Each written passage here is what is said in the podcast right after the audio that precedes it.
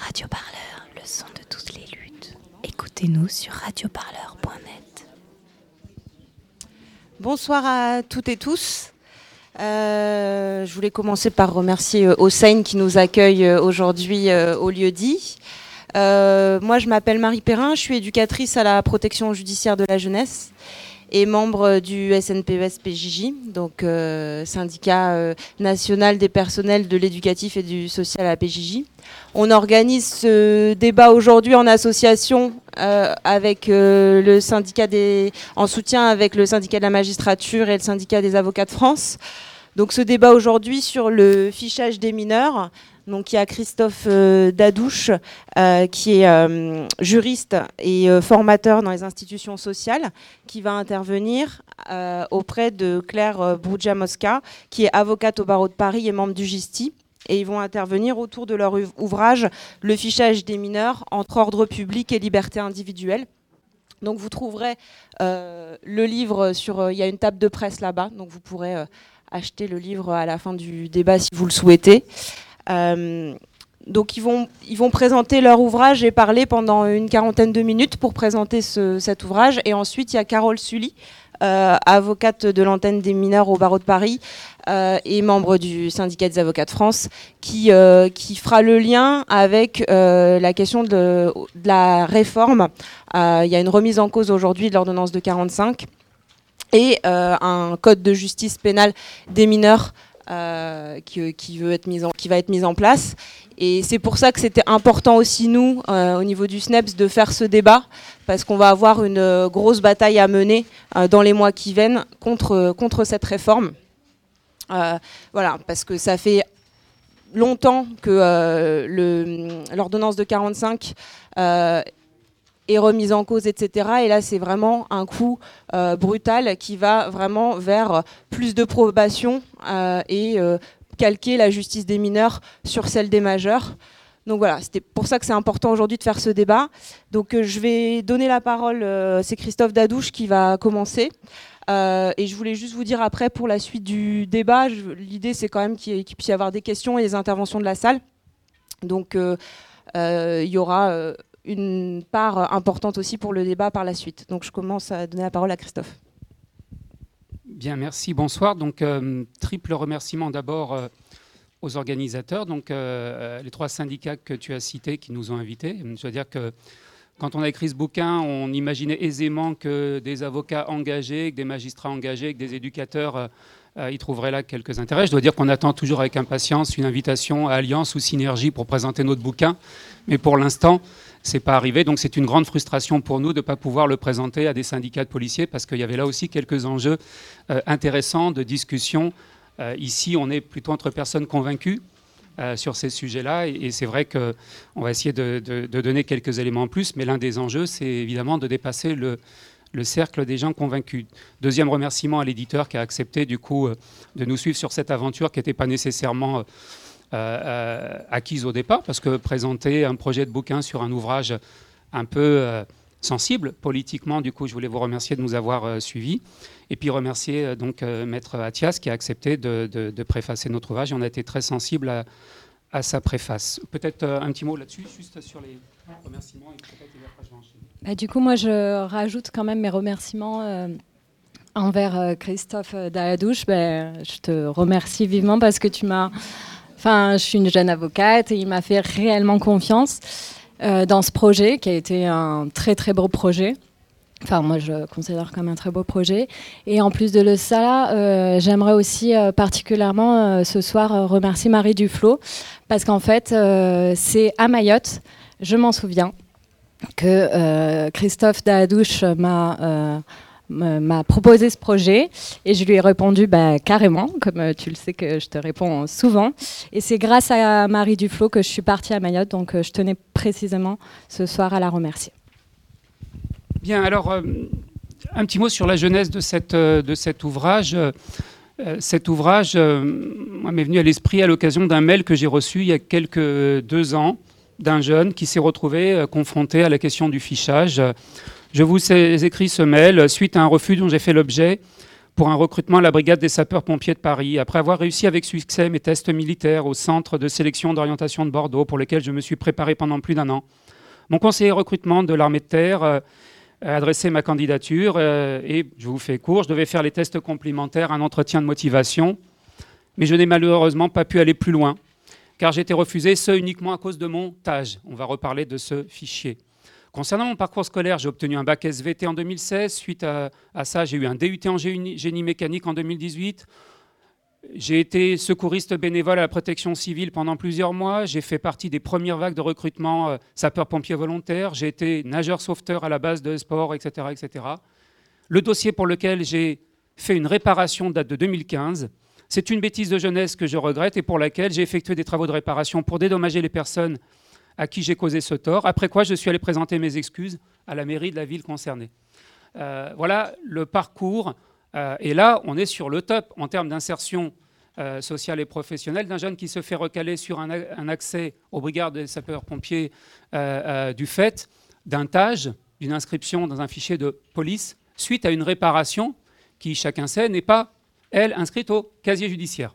Voilà comment des vies peuvent être euh, euh, brisé. Je dois dire que cette euh, situation m'a particulièrement ému. Je me suis dit qu'il faut absolument qu'on arrive à, convaincre des aspects tout à fait nocifs d'un certain nombre de ces fichiers.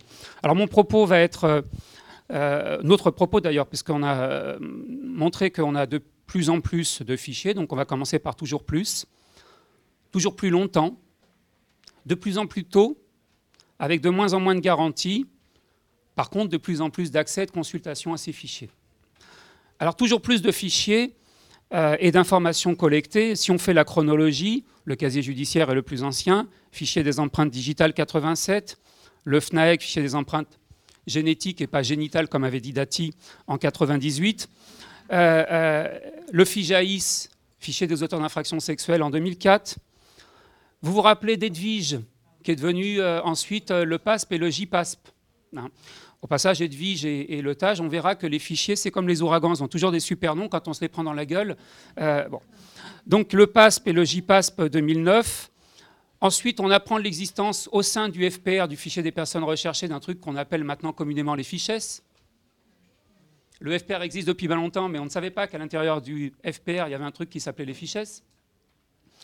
Et puis évidemment, avec les vagues euh, euh, des attentats, euh, on crée des fichiers spécifiques, le FSPRT, le FIJA-IT, des fichiers autour du terrorisme. Euh, en 2011, on a fusionné les fichiers de police et les gendarmeries. Donc vous additionnez le STIC et Judex et vous avez le TAGE. Vous m'excusez tous ces... Mais rien que l'addition de ces lois et la cerise sur le gâteau, et, Claire euh, le développera évidemment, c'est en 2018. Le combat n'est pas complètement terminé. C'est le fichier qu'on appelle AEM, sur les mineurs isolés. Hein, donc, euh, on est quasiment tous les deux ou trois ans à des fichiers nouveaux, alors qui à chaque fois répondent à des euh, questions de société, mais c'est vrai que l'addition de tous ces fichiers, et quand on a commencé ce bouquin, sincèrement, on ne pensait pas y consacrer autant de temps. Euh, Alexia, vous vous rappelez, je vous avais dit maximum 200 pages, et après, on n'arrêtait pas de dire, bah, finalement, ça va être plutôt 300 pages, parce qu'on a découvert des fichiers dont on n'avait même pas mesuré à quel point ils étaient conséquents. Je pense en particulier aux fichiers JPASP et PASP de police et de gendarmerie. Donc multiplication des fichiers, multiplication des informations collectées dans ces fichiers. Prenons l'exemple du casier judiciaire. Le casier judiciaire, pendant longtemps, c'était euh, lié à des condamnations. Mais le jour où, pour les mineurs, en 2011, on a mis la composition pénale applicable aux mineurs, là, d'un seul coup, on les inscrit au B1 sans même qu'ils aient été jugés.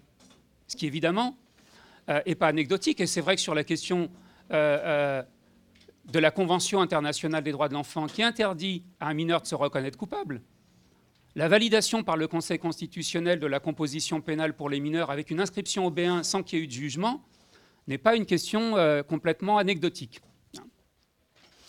Et puis j'ajoute, toujours dans le toujours plus, que évidemment tout ça est cumulable.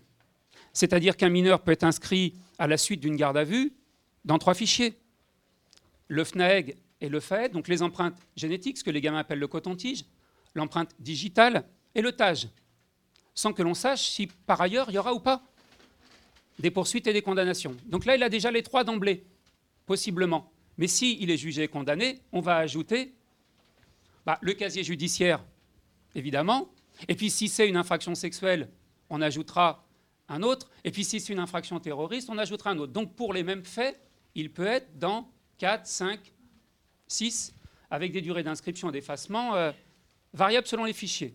Est-ce que les jeunes comprennent ce qui se joue en garde à vue en termes de, conséquences? Donc tout ça est cumulable. Et évidemment, l'un des enjeux de tout ça, quand je dis toujours plus, c'est que, et c'est un enjeu pour les avocats et pour les magistrats, euh, pour nombre des fichiers, les inscriptions sont automatiques. C'est-à-dire qu'il n'y a même pas de discussion possible, c'est-à-dire d'enjeux de plaidoirie ou pour les magistrats d'individualisation avec euh, euh, on va l'inscrire ou pas. Je prends l'exemple des affaires sexuelles criminelles. La loi pose que l'inscription, elle est automatique. Ça ne se discute pas. Quand bien même, et c'est ça qui est tout à fait stupéfiant, quand bien même le juge des enfants, in fine, dit même si l'affaire est criminelle, finalement, sa participation, euh, euh, c'est un gamin qui est encore en manque de repères, etc. Quelle que soit la réponse que le juge des enfants va apporter, peu importe, il est quand même dans une affaire criminelle. Un député nous avait dit d'ailleurs à l'époque que quand on est auteur d'infraction sexuelle, on n'est plus mineur. Il perd la minorité du fait même de l'infraction qui lui est euh, opposée. J'ajoute enfin dans ce chapitre-là ça fait partie des choses tout à fait discutables, que les inscriptions sont souvent rétroactives. Quand on crée un fichier, ce n'est pas pour l'avenir. Et le Conseil constitutionnel explique qu'il s'agit non pas de peines, parce qu'on ne pourrait pas rétroactivement si c'était des peines, mais ce n'est pas des peines, c'est des mesures de sûreté. Donc ça justifie rétroactivement qu'on mette dans des fichiers euh, euh, des gamins. Il n'y a pas de problème constitutionnel. Ce n'est pas une peine. Ce n'est pas une peine, c'est une mesure de sûreté pour la société. Donc voilà sur le toujours plus ce que l'on euh, pouvait poser. Le toujours plus tôt. Toujours plus tôt. Là, il y a deux questions. Il y a la question de l'âge de l'enregistrement. Pour certains fichiers, il n'y a pas d'âge dans le texte. Pour certains fichiers, il n'y a pas d'âge. On a beau chercher. Euh, pour certains, ça peut être à n'importe quel moment, sans qu'il y ait, alors que l'ordonnance de 45 ou autre, à un certain nombre d'endroits, il y a 13 ans ou 16 ans. Là, pour l'inscription dans certains fichiers, il n'y a aucune euh, euh, tranche d'âge posée par les textes. Laissé complètement à la discrétion d'eux. Et ça va être un gros enjeu parce que pour les autres, ceux où il y a un âge, c'est 13 ans. C'est 13 ans. Tu reviendras là-dessus, Carole, tout à l'heure. si demain on arrête un âge de responsabilité pénale à 13 ans, la question qui se pose, c'est quelles conséquences on tire pour les inscriptions de gamins qui, aujourd'hui, dès l'âge de 10 ans, peuvent être inscrits dans le TAGE ou dans le FNEG ou le FED dès l'âge de 10 ans, vous me suivez alors que la loi demain poserait le principe d'une irresponsabilité pénale. Donc comment on peut inscrire un gamin dans un fichier alors que le législateur poserait un principe d'irresponsabilité en deçà de, l'âge de 13 ans? Donc il n'y a pas d'âge pour nombre de fichiers. Pour nombre d'entre eux, c'est plutôt 13 ans qui est posé comme euh, norme. Mais quand je dis toujours plus tôt, ce n'est pas simplement la question de, l'âge. Ah, je, ça s'ouvre derrière. C'est magique, du coup. C'est toujours pas les gens d'Alliance ou Synergie, non. Non, ça n'a pas l'air. Je sais pas s'il marche le micro d'ailleurs. Bon. Je sais pas si le micro marche. Oui Ça va Bon. Euh, donc je disais, il y a la question de l'âge. À quel moment on met des gamins dans, de tels fichiers? Donc euh, évidemment très tôt pour certains d'entre eux et et ce n'est pas faute, encore une fois, de remarques de la CNIL euh, sur euh, quand même dès l'âge de 10 ans, etc., etc. Mais ce n'est pas simplement cette question-là, quand je dis de plus en plus tôt, c'est à quelle étape procédurale? À quelle étape procédurale? Le casier judiciaire, à la rigueur, celui-là, il est jugé. Mais pour nombre de fichiers, on pose le principe que dès la mise en examen, principe de précaution, dès la mise en examen, ils sont susceptibles d'être dedans. On ne sait jamais. Après, on verra, car on parlera que du coup, une fois qu'on est dedans, l'effacement n'est pas aussi simple que ça. On vous inscrit à type de précaution, mais euh, bon. Donc dès le stade de la mise en et pour même certains fichiers, c'est même pas la mise en examen. Dès lors que vous êtes susceptible d'avoir commis tel ou tel fait, là on n'est même pas sur une mise en examen, la présomption d'innocence euh, euh, ne joue pas vous êtes mis en cause, vous êtes inscrit donc dedans. Et encore une fois, j'insiste, tout ça indépendamment, encore une fois, des réponses pénales. C'est-à-dire quand bien même le juge considère que les faits ne sont pas très graves, ces fichiers-là sont tout à fait autonomes et ne sont pas assujettis à la réponse que le magistrat va, poser. Donc, je voulais, dans ces deux premiers temps, et Claire va compléter, dire de plus en plus de fichiers, de plus en plus d'informations collectées, et toujours de plus en plus tôt. Du coup, je euh, continue sur euh, une inscription de plus en plus longue. Alors, euh, pour le casier judiciaire, par exemple, il s'agit, enfin, pour les mineurs, ce qui s'applique, c'est le droit commun, une inscription de 40 ans. par exemple, pour le FNAEC, c'est exactement pareil aussi. ça s'applique également aux mineurs. Il s'agit d'une période de 40 ans pour les personnes condamnées, du coup, pour les mineurs condamnés, et également 25 ans pour les mineurs mis en cause donc des, euh, inscriptions extrêmement longues. Pour euh, le TAGE, par exemple, euh, normalement, le principe, c'est 5 ans. mais comme on l'a en fait intitulé dans le bouquin, l'exception, finalement, est la règle parce que au regard du nombre d'infractions pour lesquelles il y a des, dérogations, finalement, les mineurs peuvent être inscrits pendant 10 ou 20 ans. Donc c'est extrêmement, euh, extrêmement long et euh, des cas euh, d'effacement automatique existent, mais bien évidemment, on va vers un durcissement, notamment au regard par exemple du casier judiciaire.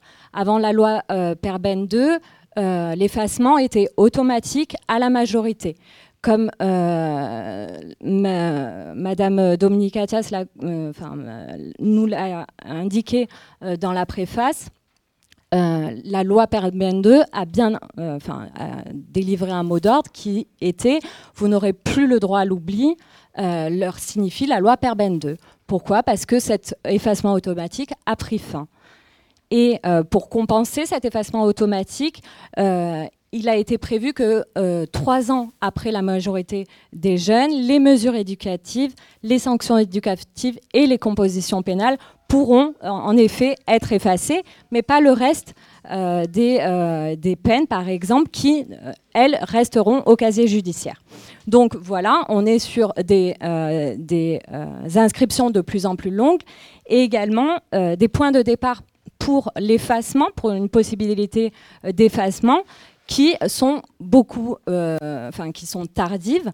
Par exemple, pour le FIJAIS et le FIJAIT, Infraction sexuelle et infraction terroriste. Hein, Merci. Ça sera à compter de l'exécution d'une peine. Alors pour le Fidjaïd, c'est trois ans après, euh, à compter de la libération euh, pour le mineur, euh, par exemple, condamné, et le Fidjaïs, dix ans à compter de la décision ou à compter de la fin de son incarcération. Donc on est vraiment sur des effacements qui sont excessivement tardifs pour les mineurs. Et euh, on peut également euh, caractériser euh, des inscriptions qui sont parfois complètement illimitées, comme l'a indiqué tout à l'heure Christophe, sur les fiches S. Pourquoi? Parce qu'il y a un effacement possible, mais lorsque la personne ne revêtira plus de risque pour la sûreté de l'État, alors qu'est-ce que ça veut dire? À quel moment on ne fait plus partie d'un risque pour la sûreté de l'État? C'est toute une question. Et euh, voilà, c'était les points sur lesquels on voulait revenir. Des fichiers, bien évidemment, de plus en plus consultés. Là, pareil, je vais reprendre euh, les mots de la préface euh, de, notre consoeur Dominique Attias, qui sont sans équivoque. Alors, comment ces jeunes les plus fragiles vont-ils s'en sortir, trouver un emploi, s'ils sont marqués de manière indélébile dans ces fichiers? Peu importe de prétendre qu'un effacement est possible au bout de trois ou 10 ans, c'est ce que je vous indiquais tout à l'heure, la réalité est tout autre, comme le souligne un rapport d'information déposé à l'Assemblée nationale. Absence de mise à jour de ces fichiers, absence de sécurisation de ces fichiers, absence de mise en œuvre effective du droit à l'information des personnes inscrites dans ces fichiers et interconnexion entre les fichiers. Donc, pour euh, la consultation, pour l'accès à l'emploi, FIJAIS est bien évidemment euh, en accès direct pour euh, travailler par exemple dans des préfectures, à l'éducation nationale. Donc vous voyez un, accès à ce fichier extrêmement, euh, extrêmement direct. Vous avez, et c'est exactement pareil aussi pour le fichier FIJAIT. Le TAGE également est consultable pour certains emplois bon, qui sont spécifiques, mais quand même, le TAGE est également d'accès pour l'obtention de certains emplois. Et on voulait aussi signaler que pour le droit au séjour et pour l'accès à la naturalisation, la préfecture peut avoir également euh, un droit de regard sur le TAGE. Donc voilà, tous ces, toutes, euh, les fichiers ont un réel, euh, un réel impact sur la vie bah, des personnes, mais notamment sur la vie des mineurs dès lors qu'ils se font en fait ficher dans l'un des fichiers développés dans notre livre. La pression des élus locaux, on voulait euh, le souligner parce qu'en fait, on régresse.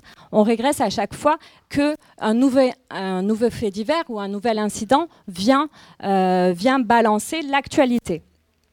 Donc, euh, par exemple, des élus locaux souhaitent avoir un droit d'accès indirect, hein, mais un droit d'accès quand même aux fiches S. Vous avez des maires qui le réclament. Et on va vers ce type euh, euh, de, détournement finalement, enfin d'accès. Pourquoi? Parce que vous avez euh, récemment une instruction du président de la République qui indiquait que les partages d'informations concernant les fiches doivent se faire de, enfin, de façon un peu plus, enfin, un peu plus directe, pas directe, mais bon, il va y avoir un partage d'informations entre les préfets et les maires c'est en tout cas une possibilité qui va être encadrée par une circulaire. Et euh, pour le FIJAISV, euh, enfin pour euh, le fichier infraction sexuelle, là, à chaque fois qu'il y, a une, qu'il y a une infraction concernant ben, une infraction sexuelle, là, vous avez tout le temps les maires qui réclament de plus en plus un accès direct, là sur le coup, à ce fichier, euh, aujourd'hui, c'est un accès indirect, mais euh, les maires souhaitent de plus en plus que cet accès soit fait de façon directe. Alors, des garanties euh, ça, bien évidemment qu'il y a des garanties réduites. Je vais, venir, je vais juste détailler deux fichiers qui nous semblent, c'est les, deux les plus, les plus illustres, qui illustrent le mieux euh, euh, la, réduction des garanties ou leur insuffisance. Alors, pour le FNAEG, je l'indiquais tout à l'heure, euh, c'est le fichier des empreintes génétiques. Leurs durées de conservation sont exactement les mêmes pour les mineurs et pour les majeurs. Donc, euh, c'est euh, une période de 25 ans pour les personnes mises en cause. On n'est même pas sur des condamnations, c'est une personne enfin, mise en cause qui est du coup euh, fichée. Et 40 ans pour les personnes condamnées. Je le répète, il n'y a aucune différence entre les mineurs et les majeurs. Et également, aucune procédure d'effacement n'est prévue jusqu'à l'heure actuelle. Donc, on s'est fait, euh, enfin, on s'est fait, pas du tout, euh, nous, on s'est pas fait taper sur les droits, mais en tout cas, le Conseil constitutionnel a indiqué qu'il y avait, euh, enfin, il a validé, hein, il a déclaré conforme à la Constitution le FNAEG, mais il a quand même émis une réserve en disant qu'il fallait proportionner la durée de conservation de ces données personnelles, et notamment compte tenu des spécificités de la délinquance des mineurs. Alors là, on était quand même en 2010. Voilà, le Conseil constitutionnel dit en 2010. En 2016, bah, toujours rien. Toujours rien. Aucune prise en considération de euh, la, euh, comme il l'indique, la euh, spécificité, les spécificités de la délinquance des mineurs, toujours rien en 2016. Bon, la garde des Sceaux indiquait qu'un projet de décret était en cours. Pourquoi pas. 2017, euh, toujours rien. Et en 2017, on se fait justement condamner par la CEDH, la Cour européenne des, droits de l'homme, pour violation de la vie privée du requérant, au regard en fait de ces, euh, aucune procédure d'effacement possible et au regard de la durée d'inscription au sein de ce fichier FNAEG. Et dans ce cas d'espèce, il ne s'agissait même pas en fait d'une personne mineure et s'agissait d'une personne majeure. Donc, euh, bien évidemment, logiquement, le droit à l'oubli devrait être beaucoup plus effectif concernant les mineurs. Et c'est d'ailleurs ce que défend, bien sûr, le défenseur des droits. Il a indiqué que pour le FNAEC, bien évidemment, euh, ce droit à l'oubli devait être d'autant plus effectif pour les mineurs. À ce jour, donc 2019, toujours pas de décret. Il y a un projet euh, de décret, mais il n'a toujours pas été publié. Pour le FNAEG, il existe euh, des garanties, mais qui sont euh, réduites. Pourquoi? D'autant plus parce que avant, en fait, avant la loi du 23 mars 2019, pour les, les, mineurs pouvaient en demander un effacement par lettre recommandée accusé-réception. Il y avait, cette lettre était envoyée par le procureur de la République il y avait toute une procédure et le juge des libertés de la détention était l'un des acteurs pour euh, pouvoir, ou enfin pour faire droit ou non à la demande de ce jeune. Sauf que là, avec la loi du 23 mars 2019, on supprime l'intervention du juge des libertés et de la détention. Donc, d'autant plus des garanties euh, qui sont euh, réduites. Et euh, pour, euh, enfin là, c'est des garanties euh, qui sont réduites, mais l'un des fichiers les plus qui nous, qui, nous, a le plus alerté et qui concerne l'actualité, c'est l'appui à l'évaluation de la minorité concernant les mineurs non accompagnés, les MIE, les, les mineurs étrangers, isolés étrangers.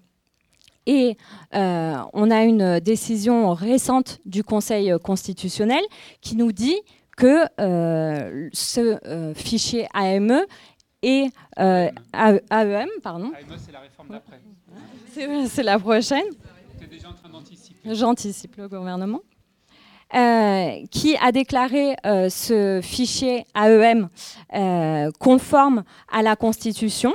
Ce fichier, en fait, prévoit que pour une prise en charge euh, possible à l'aide sociale à l'enfance, avant, les, jeunes se euh, déplaçaient au département. Maintenant, il y a une possibilité que le préfet intervienne et euh, ce fichier est enfin, il est prévu euh, que les empreintes digitales des euh, mineurs et également une photocopie puisse, euh, une photographie puisse être, puisse être relevée, mémorisée et faire l'objet du coup de ce fichier. Et le Conseil constitutionnel est venu déclarer conforme en indiquant qu'il y avait des garanties, par exemple la possibilité de refus de, euh, de ne pas procéder pour le jeune à cette identification. Il a indiqué que c'était une garantie. il a indiqué également que le jeune avait le droit à une information et à un effacement de euh, ses données. Sauf que sur le terrain, en fait, concrètement, après une euh, très très bonne analyse faite par, par Infomi, très concrètement, le refus entraîne une non prise en charge par euh, le président euh, du département et également une consultation systématique de ce fichier, alors que là, à la base, c'était une possibilité, ça devient complètement systématique, et une information qui n'est absolument pas finalement effective. Pourquoi? Parce qu'on leur donne une petite notice pour leur expliquer ce que c'est euh, l'AEM, mais en fait, il est indiqué dans cette notice, plus le fait qu'ils doivent donner leurs informations, plus que leur possibilité de refus qui est euh, voilà prévu euh, normalement. Enfin, le Conseil constitutionnel a indiqué que c'était une garantie, mais en fait, dans les notices euh, de, qu'on délivre à ces jeunes-là, on leur indique bien que c'est quand même une obligation. Donc voilà, bien évidemment, des garanties très bien, mais des garanties qui se réduisent ou qui sont complètement insuffisantes à travers les deux exemples que j'ai donnés. Il y a un dernier, euh, point et dernière remarque, et du coup, Carole, tu pourras enchaîner sur la réforme. Sur la réforme en cours sur le droit pénal des mineurs, pas de grande surprise, la question des fichiers qu'on évoque là, et c'est pour ça que vous pouvez acheter le bouquin, il ne sera pas caduque. Euh, euh, ça ne bougera pas. Clairement, d'abord, c'est la toute fin de ce code de justice pénale des mineurs, on évoque le casier judiciaire, le FIJAIS et le FIJAIT, mais on n'évoque pas les autres. Donc il n'existe pas le FNAEG, le fichier d'empreinte digitale, le TAGE, le fichier de police, etc. Ça n'existe pas, on n'en parle pas. On n'en évoque que trois, simplement pour dire qu'ils existent, mais il n'y a aucune annonce de modification sur aucun des droits. Euh, donc euh, là, il y a un enjeu tout à fait euh, conséquent. On espère du coup que notre bouquin sera caduque, mais pas sûr. donc ça ne répond pas évidemment à nos attentes et ça ne répond même pas à des remarques qui avaient été faites dans un rapport parlementaire Terlier-Untermayer, des députés qui avaient dit quand même au moins le fichier de police avec les conséquences sur l'emploi, parmi leurs recommandations, ils disaient qu'au moins on minore l'accès à ces fichiers de police sur l'accès euh, pour l'emploi. Et ce n'était pas les militants de nos syndicats, etc. C'était des parlementaires qui disaient ça a trop de conséquences pour les gamins, il faut revoir ça. Donc complètement euh, zappé par euh, la proposition qui est faite. Et j'en veux, le plus symptomatique, c'est, vous savez que la réforme, et tu le diras Carole, du droit pénal des mineurs, c'est le, le, gros axe procédural, c'est la mise à l'épreuve éducative. Donc il y a des gamins qui vont avoir deux rendez-vous, un premier rendez-vous qui établit la culpabilité, une deuxième audience sur la réponse pénale. Si tout se passe bien, s'il a respecté tout ce qu'on lui demande, il pourra bénéficier de ce qu'on appelle une déclaration de réussite éducative. Pour certains gamins, ça va être confondu avec le programme de réussite éducative, mais enfin. Euh, et là, du coup, le projet de loi nous dit, et les magistrats décideront ou pas si la déclaration de réussite éducative est inscrite au B1. Alors là, on laisse une liberté au magistrat. Mais si le gamin il a fait les efforts qu'on lui demande, on devrait poser que la déclaration de réussite éducative entraîne de facto la non-inscription au B1. Là, c'est une possibilité. C'est le magistrat qui décidera si, bien qu'il ait fait tous les efforts qu'on lui demande, euh, euh, on le maintient ou pas dans le euh, B1. Du coup, je finis là-dessus, puisqu'on est là entre militants, il y a un certain nombre de combats qui nous semblent devoir être menés. Donc, je ne suis pas sûr qu'on puisse se battre pour la, la, suppression de ces fichiers-là. J'aimerais bien, mais c'est très compliqué. Au moins, se battre sur la question des inscriptions automatiques et faire en sorte que tout bêtement retombe sur la question d'individualisation et qu'on n'ait euh, euh, plus aucune hypothèse d'inscription automatique qui soit posée euh, dans les textes, offrir des possibilités réelles d'effacement, garantir un droit de regard de la société sur ces fichiers. Je dis garantir un droit de regard parce que le seul fichier où on a un droit de regard, c'est le PASP et le JPASP. Y a chaque année un rapport annuel extrêmement intéressant avec un magistrat référent qui nous dit combien de mineurs, combien de demandes d'effacement, etc.. Un rapport annuel tout à fait euh, euh, euh, intéressant. Qu'est-ce qui empêcherait d'étendre ce droit de regard de la société sur ces fichiers. Et puis un droit de regard que les jeunes et leurs familles pourraient avoir sur les consultations de ces fichiers. Parce que l'un des problèmes, si vous voulez, c'est que les magistrats référents des différents fichiers, eux, ils peuvent regarder si un flic ou autre est venu le consulter illégalement. Mais le gamin lui-même, il n'a aucun moyen de savoir que des gens sont venus consulter les fiches.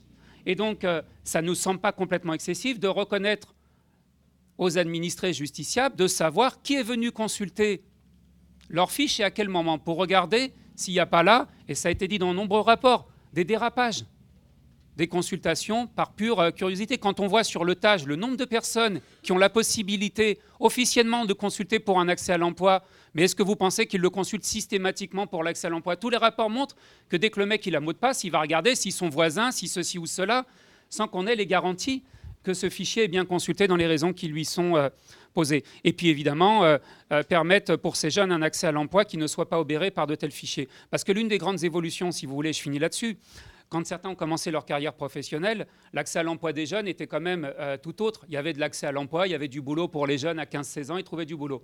Aujourd'hui, déjà pour des jeunes normaux, c'est devenu extrêmement compliqué l'accès à l'emploi, elle est de plus en plus tardive. Et ceux qui, du coup, commencent leur recherche d'emploi par de telles casseroles, euh, euh, là, ça participe euh, évidemment considérablement des durcissements dans lesquels on est.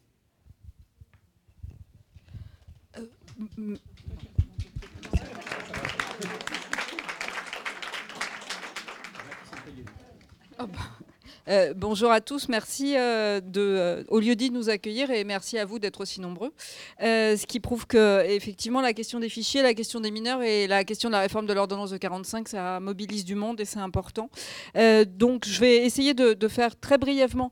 Je voudrais rebondir sur ce que dit Christophe Dahadouche parce qu'il y a un point qui me semblait également très important et ça a fait un, un lien avec une pratique que vous avez probablement vous aussi dans le cadre de l'accompagnement des jeunes qui sont les fichiers, que ce soit sur le plan pénal pénal et les difficultés qu'on peut rencontrer également pour des jeunes qui sont parfois de nationalité étrangère, qui doivent ensuite obtenir un titre de séjour et qui se voient confrontés par les dans le cadre des préfectures à un refus de titre de séjour au motif qui sont connus des services de police. Tout ça parce qu'ils ont été identifiés, ils ont été interpellés à un moment donné dans le cadre d'une procédure. ils n'ont pas forcément été condamnés d'ailleurs. Il n'y a pas forcément de condamnation pénale, mais le simple fait qu'ils soient mentionnés dans le cadre du fichier TAGE, qui était l'ancien STIC, est un élément qui peut motiver parfois pour prendre une décision de refus de titre de séjour et une obligation de quitter le territoire français, même parfois pour des jeunes qui sont présents sur le territoire depuis extrêmement longtemps. Voilà, donc c'est vrai que ça pose pour les mineurs aussi qui sont de, au-delà de la question de l'emploi, sur la question de la régularisation de la situation administrative des titres de séjour, des difficultés qu'on rencontre malheureusement beaucoup trop souvent. Euh, on m'a chargé d'une petite partie sur euh, la question de la réforme de l'ordonnance de 45. Je vais juste essayer de... Alors, on, on pourrait en parler des heures. Il y a plein de choses à dire. Je vais juste essayer de vous reposer le cadre. L'ordonnance du 2 février 45, vous la connaissez, c'est l'ordonnance euh, relative à l'enfance délinquante. Les projets de réforme de l'ordonnance de 45, on en a beaucoup entendu parler. Il y a eu le, projet Varina, il y a eu le, projet Taubira, qui n'ont pas abouti. Et euh, à nouveau, par euh, un petit peu sorti du chapeau, par un amendement qui a été déposé le 22 novembre 2018, à l'issue de débats parlementaires sur le projet de loi justice, il a été inscrit un amendement qui a décidé de la réforme de l'ordonnance de 45 et la création de ce qu'on appelle un code de la justice pénale des mineurs, qui avait pour objet, je le lis parce que c'est important qu'on ait bien le cadre, de euh, modifier et compléter les dispositions relatives à la justice pénale des mineurs, simplifier la procédure pénale applicable aux mineurs délinquants, vous verrez que c'est tout sauf simple, accélérer leur jugement pour qu'ils soient statués rapidement sur leur culpabilité, là ça va effectivement très vite, renforcer la prise en charge par des mesures probatoires, adaptées et efficaces avant le prononcé de la peine, améliorer la prise en compte des victimes. Je ne vois pas trop trop où il y a marqué euh, relèvement éducatif, mais c'est pas grave, vous allez voir que dans le projet de code, on ne le voit pas non plus beaucoup.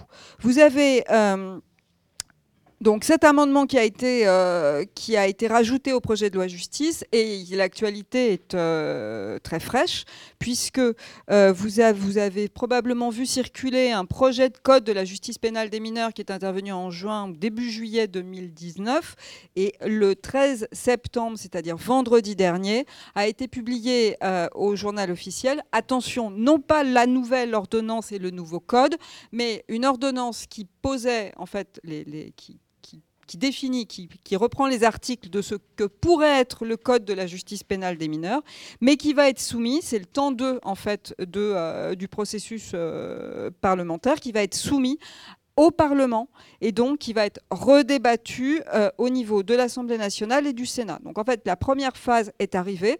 Il y a une ordonnance qui a été rendue. Ils avaient six mois pour faire le projet de code. Il est passé au Conseil des ministres le 11 septembre dernier. C'est passé au journal officiel le 13 septembre et maintenant on bascule sur la deuxième partie du processus qui est donc euh, la présentation au Parlement. Ce qui est annoncé, c'est euh, un projet de code fini et soumis aux parlementaires et voté pour le printemps 2020, ce qui va venir relativement rapidement malgré tout. Dans le cadre de euh, ce euh, projet de la réforme euh, de la justice des mineurs, il y a eu, à partir du moment où l'amendement est intervenu, une mobilisation d'un certain nombre de, de, des professionnels de la justice des mineurs, avocats, magistrats, éducateurs. Vous avez également des assesseurs des tribunaux pour enfants qui, se sont mobilisés pour essayer de, de faire des, propositions, pour faire des suggestions, pour essayer de dire, bah voilà, les professionnels de la justice des mineurs, on a une expertise, on a une compétence, et voilà ce qu'on qui nous semblerait, quitte à, faire une réforme, bah, ce qui nous semblerait pertinent, a été créé une intersyndicale de la justice des enfants et a été, euh, est intervenue une première journée, je le dis, je pose le cadre parce que je pense que c'est important que vous l'entendiez, une première journée le 16 avril 2019 euh, au Conseil national des barreaux, donc c'est des avocats, mais avec des sociologues, des juristes, des éducateurs, pour créer ce qu'on appelle une plateforme commune ce sur quoi nous nous sommes tous entendus, sur ce qui nous semblait important euh, que ce code de la justice pénale des mineurs devait euh, contenir. Et euh, dans le cadre de cette plateforme commune, il a été rappelé les principes fondamentaux de la justice des mineurs. Je vous en lis trois. Alors, ce n'est pas nous qui les avons sortis du chapeau le 16 avril 2019, hein, c'est le Conseil constitutionnel. Ce sont des principes qui ont valeur constitutionnelle. Une justice dédiée avec des juridictions et un droit spécialisé. Une responsabilité pénale atténuée, l'histoire des 16 ans, des 13 ans, je vais en parler euh, bientôt. Et la priorité à l'éducatif. Ça, ce sont les principes fondamentaux de la justice pénale des mineurs. Et vous allez voir que dans le projet de code, on les retrouve pas tellement. Euh, cette intersyndicale, donc, il y a eu cette journée euh, du 16 avril 2019 et euh, ensuite on a eu le projet de code de la justice pénale des mineurs qui a été, euh, soumis et qui est aujourd'hui qui est sorti donc au journal officiel. Merci. Les points saillants du projet de réforme de, euh, de, ce code de la justice pénale des mineurs. Alors déjà, la première des choses que tout le monde a décrié, c'est euh, une modification dans la terminologie, puisque euh, on a parlé d'une ordonnance, l'ordonnance du 2 février 45, c'est l'ordonnance de l'enfance délinquante. Vous avez probablement entendu cette phrase très souvent, parce qu'en ce moment, on, on, l'a dit beaucoup, qui est il n'est pas, il pas assez d'enfants sur cette terre pour qu'on n'en néglige aucun, en substance. Et vous, le code de la justice, on parlait d'enfants en 1945, et aujourd'hui aujourd'hui, on parle de mineurs. La sémantique, elle est importante et elle a du sens. La deuxième chose, c'est que tout le monde demandait que, quitte à faire une réforme, on fasse un code euh, bah, de l'enfance et de la jeunesse. Tant qu'à faire, autant tout prendre. Eh bien non, nous avons donc un code de la justice pénale des mineurs. Sur la partie enfance, sur la partie protection de l'enfance, on en parlera à un autre moment.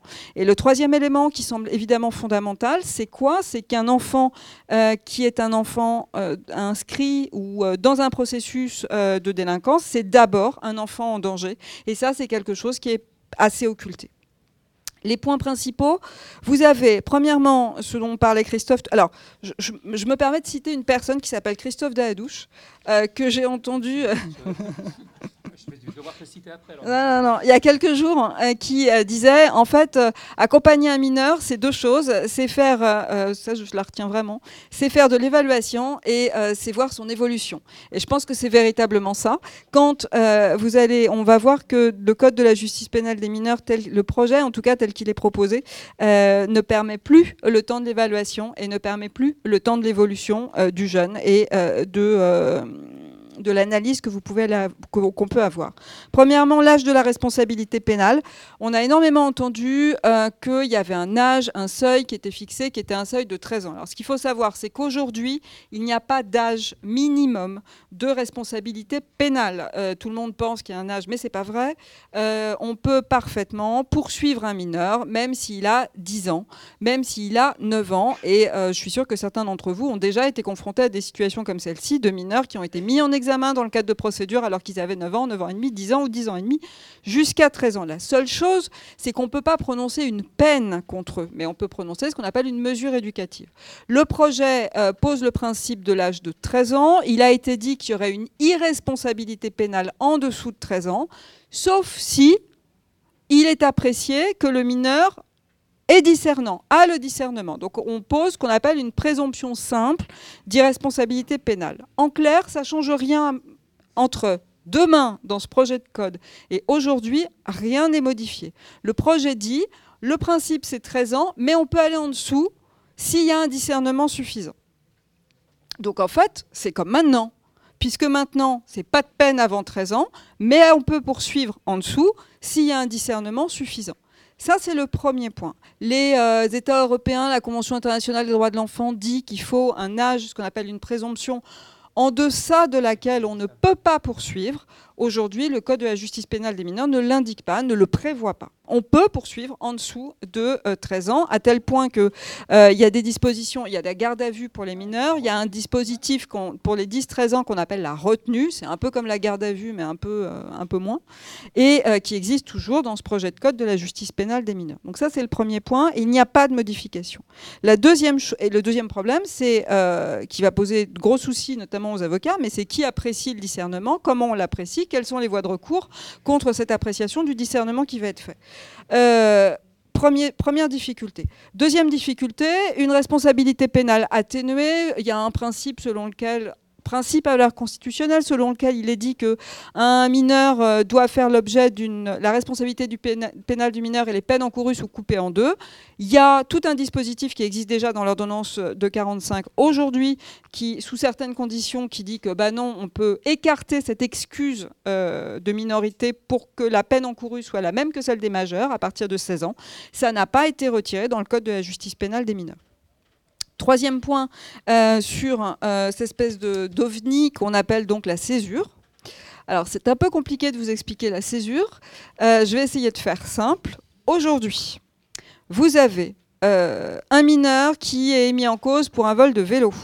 Il est placé en garde à vue. Il sort de garde à vue. Il est convoqué devant un juge des enfants le juge des enfants va faire ce qu'on appelle une mise en examen. Il va lui dire Je te reproche, je te notifie des charges, je te dis que je te reproche un vol de vélo.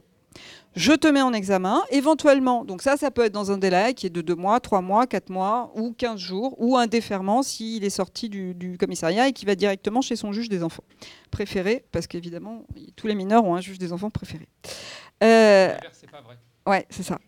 Euh, on a il est mis en examen et après, il y a tout un temps qui n'est pas limité par le texte, qui va permettre euh, de voir l'évolution du jeune, qui va permettre de mettre une mesure éducative, qui va permettre euh, de faire un accompagnement éducatif de ce jeune, de comprendre le contexte, de, de comprendre, de l'évaluer et de voir son évolution pour qu'on arrive à un moment donné à une deuxième audience qui sera soit dans le bureau du juge des enfants, soit au tribunal pour enfants, tribunal C3, bureau du juge, il est tout seul.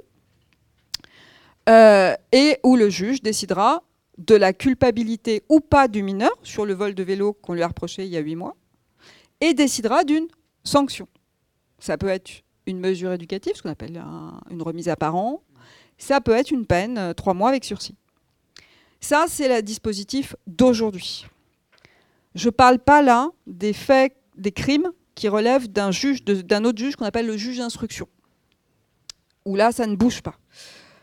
La césure, c'est le mineur sort euh, de garde à vue, il est soit présenté directement au juge, soit il est convoqué par le juge des enfants. Celui qui décide de la convocation, c'est le procureur de la République. Et le mineur va, dans un délai limité entre 10 jours et 3 mois, passer devant son juge des enfants, qui va décider s'il est coupable ou pas du vol de vélo. Donc on va avoir une déclaration de culpabilité extrêmement rapide.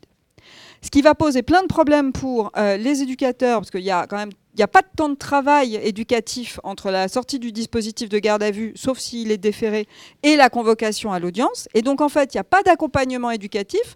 Et le, premier contact qu'il va avoir, c'est l'audience, le rendez-vous avec son juge, qui va le déclarer coupable ou pas coupable, qui va statuer sur la culpabilité.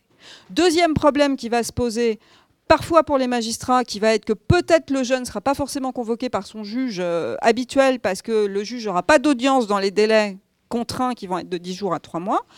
Troisième problème qui se pose pour les avocats, qui est que nous, on va avoir du mal à avoir accès à la procédure, à pouvoir avoir accès aux jeunes et à préparer sa défense de façon correcte.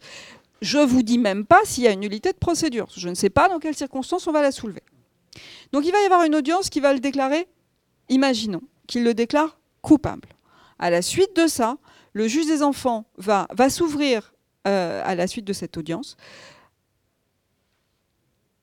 un deuxième temps qui va aller jusqu'à une deuxième audience qui s'appelle l'audience statuant sur la sanction, qui doit intervenir dans un délai de six mois, éventuellement trois mois supplémentaires, donc neuf mois maximum. C'est-à-dire que l'équipe éducative va devoir travailler entre, imaginons que euh, le juge déclare le gamin coupable du vol du vélo le 1er, euh, le 1er janvier, voilà, je vais faire simple. Euh, à partir de là, le délai des six mois, éventuellement renouvelable trois mois, démarre, même si la mesure n'est toujours pas arrivée dans le service au mois de mars ou au mois d'avril, hein, il n'y a pas de souci. Et il va y avoir une audience au 1er septembre, lors de laquelle le juge va décider de la sanction. C'est-à-dire qu'en fait, le travail éducatif, il va être complètement réduit sur un laps de temps ridicule et qui va, il va pas permettre euh, de pouvoir prendre en compte ce qu'on a aujourd'hui, qui est euh, l'évolution, euh, la prise en compte du mineur, la réflexion sur éventuellement un passage à l'acte, les circonstances dans lesquelles ça peut se passer, etc. Donc le mécanisme de la césure, c'est ça. Je ne sais pas si je suis très claire, mais c'est un temps c'est en fait de réduire dans un délai qui ne saurait être inférieur à max 3 mois pour l'audience culpabilité et max ensuite 9 mois, une déclaration de culpabilité et ensuite une sanction. Ce qui veut dire qu'on on fait passer la rapidité, on privilégie la rapidité sur le travail éducatif. Or, c'est peut-être pas à vous que je vais apprendre que justement avec les mineurs, la priorité c'est le temps. Il est évident qu'il faut du temps pour pouvoir euh, déjà être en lien, créer une relation de confiance, comprendre les circonstances dans lesquelles euh, il évolue et essayer de le faire avancer. Se rajoute là-dessus, je fais court, euh, se rajoute là-dessus tout un mécanisme extrêmement complexe que je vous passe, qui permet que le gamin qui a volé son, le vélo, qui a été déclaré coupable le 1er mars et qui va être jugé le 1er septembre, pas de chance. Pour lui, il est mis en cause pour un vol de téléphone portable le 1er mai. Et eh bien là, ne recommence pas le mécanisme audience de culpabilité plus audience sanction. On ne rajoute pas 3 mois plus 9 mois. La deuxième affaire du vol de téléphone portable, le procureur de la République, puisque c'est lui qui prend cette décision-là, peut décider de la faire absorber par le premier dossier et qu'il soit jugé pour le tout à l'audience du mois de septembre. Vous voyez ce que je veux dire? C'est-à-dire qu'en fait, on réduit les procédures, on augmente, on, a, j'ai l'impression en fait d'un espèce de d'empilage de des, des, gamins qui réitèrent. Vous en avez, on en a régulièrement, mais euh, évidemment, il faut comprendre pourquoi. Et encore une fois, il faut un certain nombre de, il faut se donner ce temps-là. Et en fait, on a un empilage de procédures qui va conduire à des déclarations de culpabilité beaucoup plus rapides, à des sanctions beaucoup plus rapides et une escalade de peine.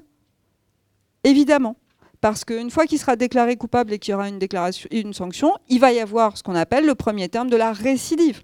Récidiver, ça veut dire multiplier par deux pour le deuxième fait une, peine encourue. Donc c'est très compliqué.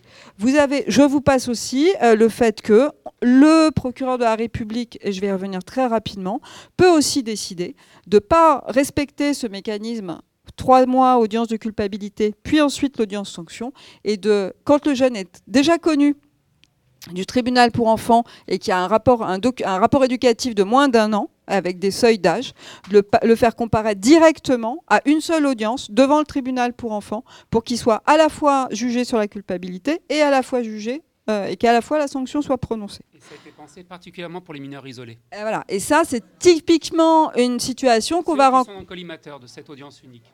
C'est, alors c'est l'ancienne euh, PIM, donc euh, enfin c'est l'ancienne, elle est toujours actuelle, donc c'est la, la, PIM, la présentation immédiate, et euh, qui va être, qui est général, qui prend un autre nom, mais qui va, qui, qui réapparaît sous un autre nom, mais dans le cadre de ce dispositif.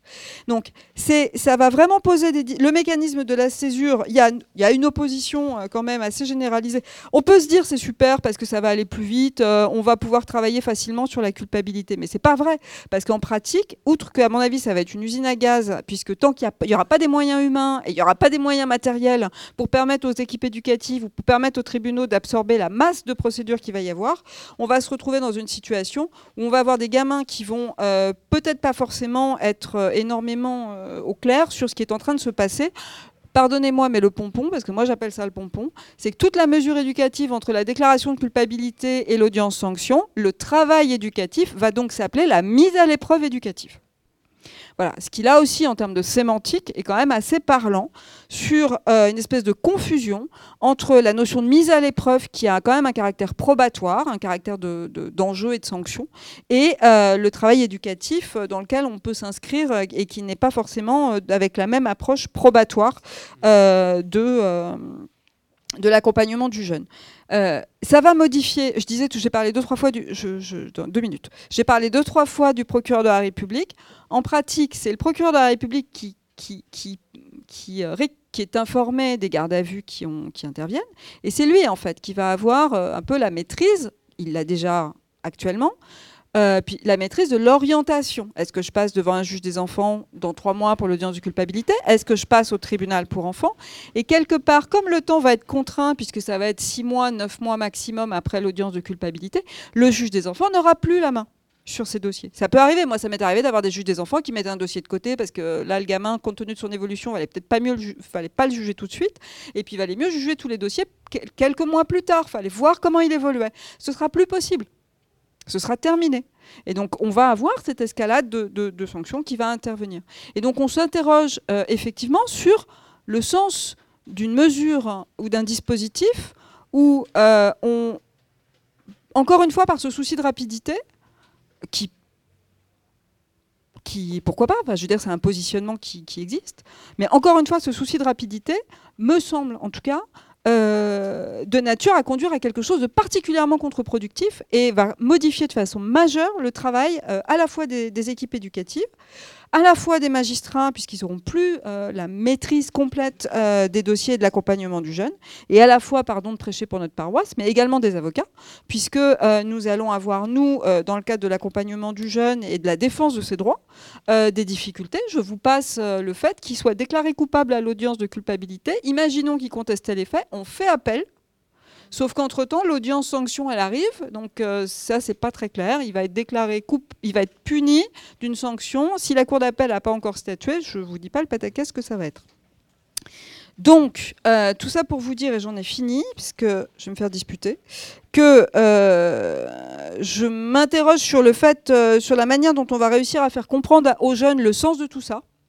Je m'interroge sur le fait que euh, il y avait un des éléments qui était annoncé qui était aussi le, d'aller plus vite pour les victimes, mais je suis pas sûre que pour les victimes ce sera beaucoup plus efficace parce qu'ils seront peut-être pas prêts à la première audience ou que peut-être pour une victime, euh, bah, c'est important que le jeune reconnaisse les faits, mais que Peut-être s'il reconnaît les faits, ça va pas être tout de suite, ça va peut-être être un peu plus tard, ça va peut-être être à l'issue d'un travail éducatif.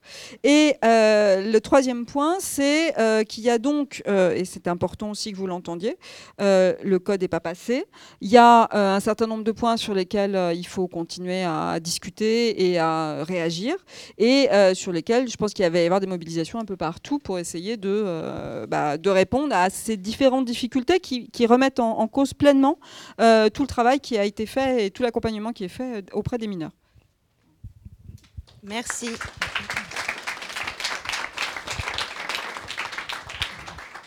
Merci à vous trois. On va ouvrir le débat. Je voulais juste rappeler qu'en tout cas, le SNEP, a fait un 8 pages qui reprend les grandes lignes de la réforme du code et qui est euh, sur la table là, donc que vous pourrez prendre.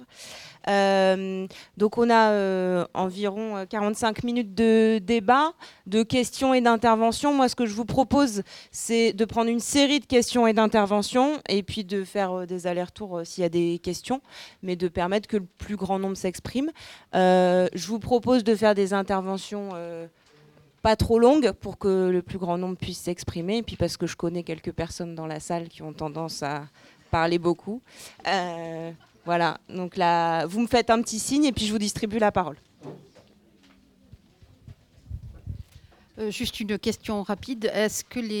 Quels sont les, les actes qui sont pris en compte? Par exemple, les, jeunes qui vont à manif, ce sera pris en compte autant que le jeune qui va voler un vélo. Enfin, il n'y a pas un acte dit, politique, entre guillemets, où, ça n'a aucune importance.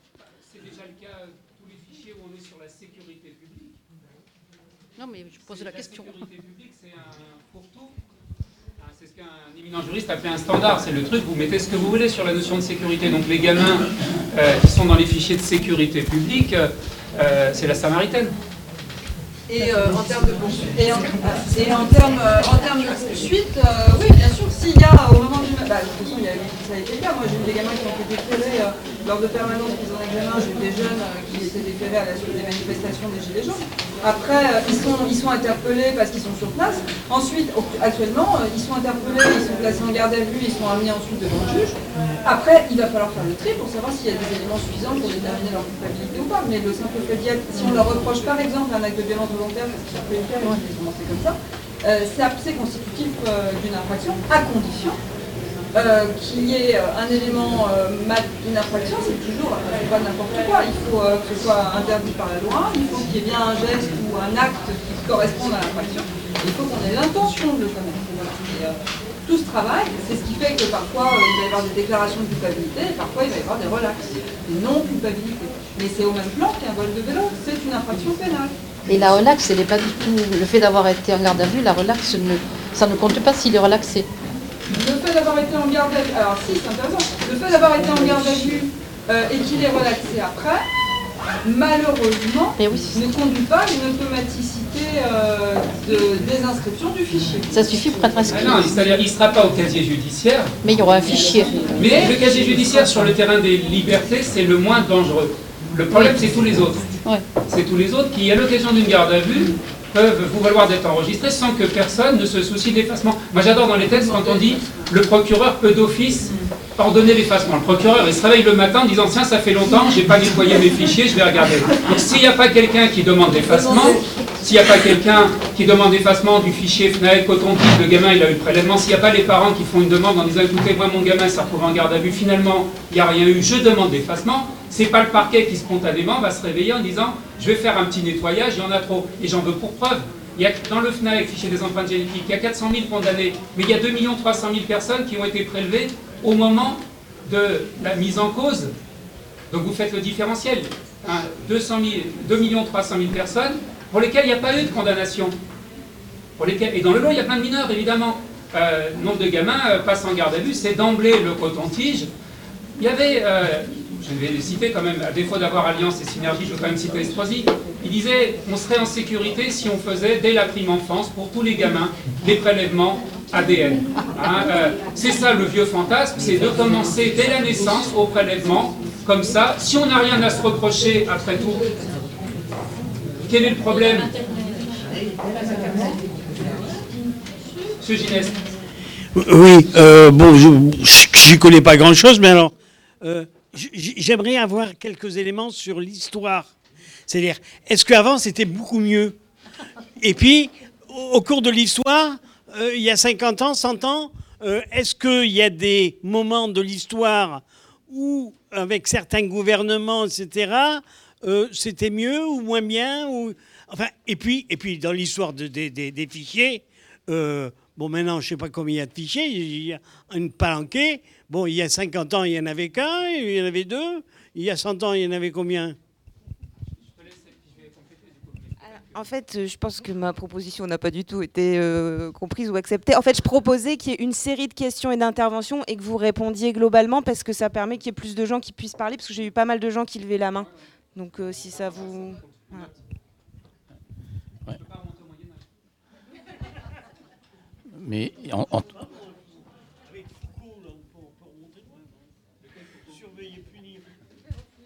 Oui.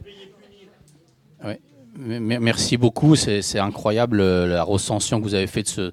On n'avait pas du tout la notion qu'il existait déjà six fichiers pour les mineurs. Et bon, il me semble que euh, la surenchère punitive, elle, elle est délirante. Là. Ça ne fait que s'aggraver. Et euh, dans les perspectives euh, y a de lutte peut-être victorieuse, là, il y a en ce moment une bataille autour du, du fichier biométrique là, des MNA. Comment on pourrait, euh, quelle stratégie on pourrait envisager des professionnels de la protection de l'enfance, euh, des juristes, le GISTI mais mène beaucoup de choses. Là, il y a beaucoup de choses à lire euh, sur la question.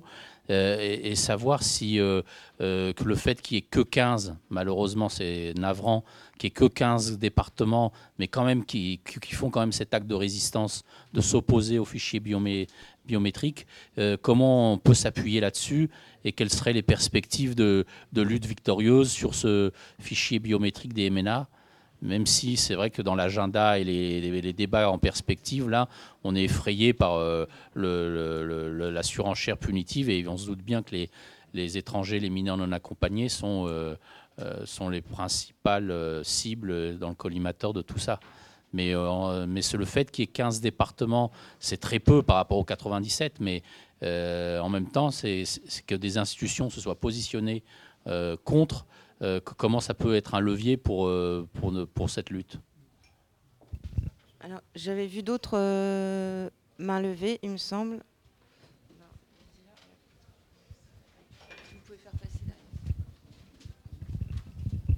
Bonjour, ça tombe bien, je vais rebondir sur cette question.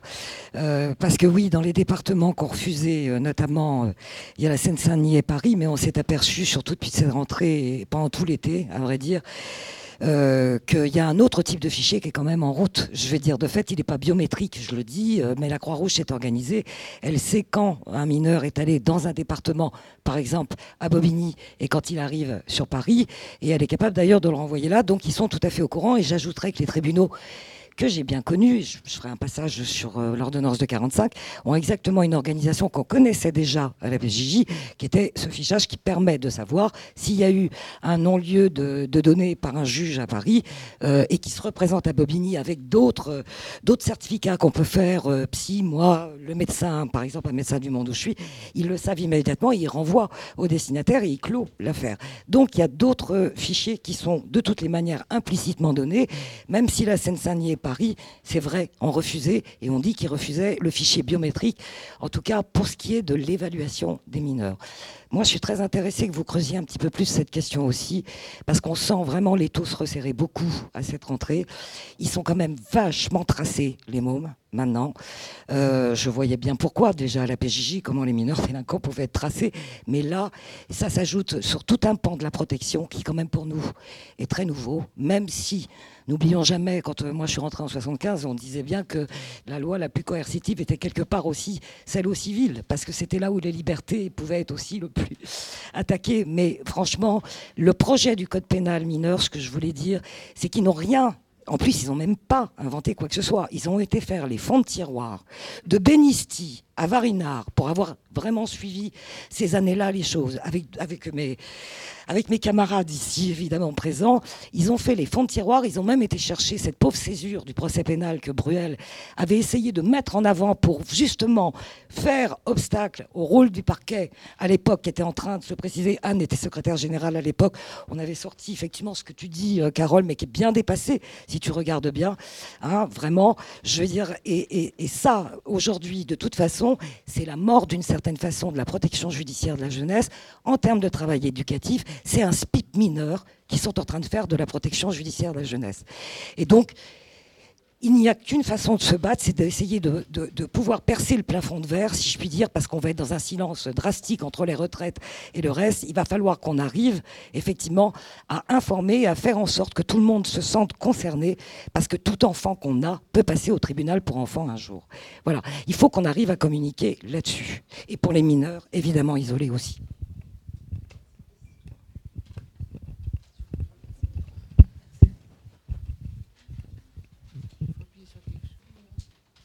Oui, alors moi j'avais une question, mais avant juste dire que moi je viens du département de l'Hérault, qui a signé la lettre qu'il ne voulait pas participer au fichier, mais qui envoie quand même systématiquement les jeunes donner leurs empreintes à la préfecture. Donc euh, je ne sais pas ce qu'ils en font puisqu'ils ne font pas le fichier, mais bon. On t'a pas entendu dans le fond. Ah. Je disais que dans l'Hérault, euh, ils ont dit qu'ils ne voulaient pas appliquer le fichier, mais ils emmènent tous les jeunes à la préfecture donner leurs empreintes. Donc euh, pourquoi? Mystère. Et également dans l'Hérault, c'est un département où ils mettent les mineurs en prison euh, avec les majeurs où ils sont accusés de fraude à la minorité. Et ma, question était là-dessus, comment après c'est dans les fichiers, euh, par rapport surtout au fichier Eurodac, parce qu'on n'en a pas parlé, je ne sais pas si c'est euh, Qu'est-ce qu'on fait par rapport au fichier Eurodac quand les jeunes sont accusés de fraude à la minorité et qu'ils produisent quand même après des documents d'identité euh, valables? Ça, c'est pour ceux qui passent par la case prison, mais aussi ceux qui vont à la préfecture. Nous, on a des jeunes qui ont des OQTF, on leur dit Ah, mais vous avez donné vos empreintes en Italie, qui vous disaient que vous appeliez monsieur machin. Et le jeune, alors certains jeunes, on peut avoir des doutes, mais certains, on a tendance à les croire. Qu'est-ce qu'on peut faire par rapport à ça? Est-ce qu'ils peuvent demander à rectifier leur identité? Euh, Est-ce qu'il y a quelque chose de faisable? Oui, pour compléter sur cette question, j'aurais voulu savoir aussi, vous, disiez que normalement, ils peuvent refuser. On ne le leur dit pas, mais que c'est. Qu'est-ce que se passe-t-il s'ils refusent? Qu'est-ce qui est prévu justement dans la loi si on refuse? Euh, Donc déjà, voilà, ça. Et puis ensuite, euh, j'ai la même question que devant.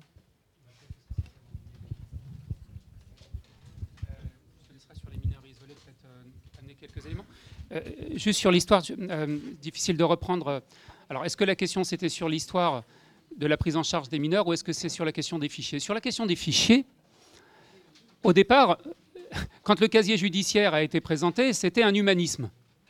Parce qu'il y avait un truc qui s'appelait les trissures, c'était le marquage au fer rouge.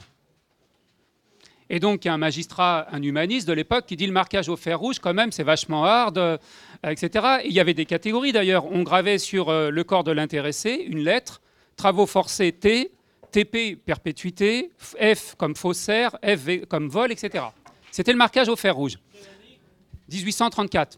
Maintenant, ce qui est amusant, c'est quand vous preniez les fiches du FPR, fichier des personnes recherchées, vous regardez les catégories, il y a fiche S comme sécurité, J comme contrôle judiciaire, euh, etc. Et on retrouve les mêmes sous-catégories, mais cette fois-ci pas sur le corps de l'intéressé, mais dans des outils euh, euh, beaucoup plus consultables, accessibles. donc on pourrait dire que c'est moins dur physiquement pour les personnes d'être fichées.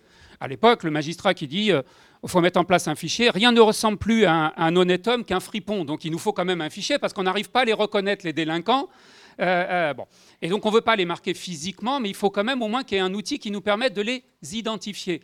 Aujourd'hui, ce n'est plus un outil physique, mais pour autant beaucoup plus dangereux sur les libertés, parce que, euh, on l'a dit, des durées de conservation, etc., et surtout des consultations très largement. Et sans répondre à la question sur mineurs isolés, même sur certains fichiers, le refus est possible. Le FNAEG, le coton-tige, le gamin en garde à vue, le texte prévoit qu'il a la possibilité de refuser. On ne peut pas lui mettre le coton-tige contre sa volonté. Par contre, il y a une infraction pénale qui est liée au refus. Donc on ne va pas lui mettre le coton-tige, par contre, il risque euh, une peine de prison. Et nombre de gamins sont retrouvés avec une sanction plus forte sur leur refus du prélèvement que l'infraction principale pour laquelle ils étaient initialement poursuivis, en ajoutant que la bataille est perdue, parce que le texte prévoit que si le gamin refuse le prélèvement, il peut se prendre une poursuite pénale et une condamnation, mais que de toute façon, et je vais essayer de le dire sans rigoler, parce que j'ai beaucoup de mal à lire cet article sans rigoler, on peut quand même faire un prélèvement contre sa volonté sur une partie de son empreinte génétique qui s'est naturellement détachée de son corps. Ça veut dire que s'il est en tôle ou en centre éducatif fermé, on ne peut pas lui tirer les cheveux ou le poil. Par contre, on peut faire un prélèvement sur sa brosse à dents, sur le poil ou sur euh, euh, etc. Ça c'est naturellement détaché de son corps. Donc tout ça pour vous dire que finalement risquer d'être condamné parce qu'on a refusé en sachant que in fine, in fine, vous allez vous prendre et la condamnation et le prélèvement, c'est perdu d'avance.